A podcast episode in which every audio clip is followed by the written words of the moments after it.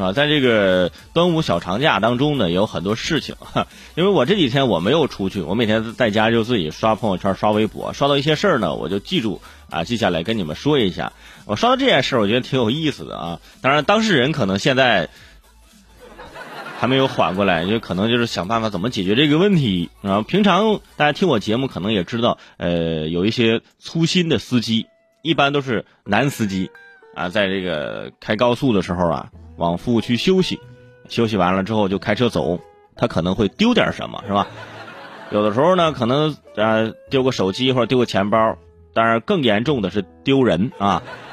我们经常听到这样的新闻，是吧？这个老公走了，把自己老婆落在了服务区，或者是爸爸走了，把自己俩孩子落在了服务区，直接开起车走来。那这个更加严重一些，是吧？在六月六号。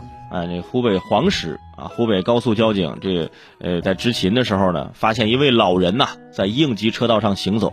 后来经过询问说：“哎，大爷，您这是在啥干嘛？在高速上走，什么情况？”那大爷说：“哎呦，别说了，我中途在服务区休息的时候，啊，就我女婿把我给忘了，女婿开车跑了啊，我看着他跑的。”后来民警啊，通过电话联系到了这位粗心的女婿啊，这个女婿当时已经开出一百多公里了，是吧？见过把孩子落在服务区的，见过把老婆忘在服务区的，但是这一位后果最严重，他把老丈人落在了服务区。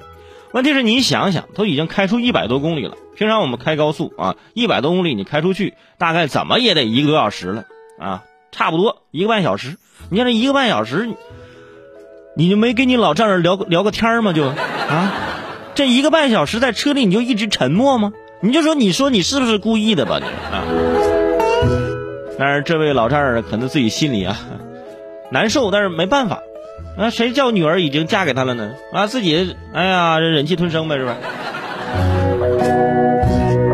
所以说也提醒大家说，开车上路啊，不管是高速还是说平常的，就是我们城区的一些道路，是吧？你开车的时候，你可能脑子里在想事儿，但是你要记住，时时刻刻看看车里有没有人，好不好？是吧？你拉着人出去的，回来之后人不见了，是吧？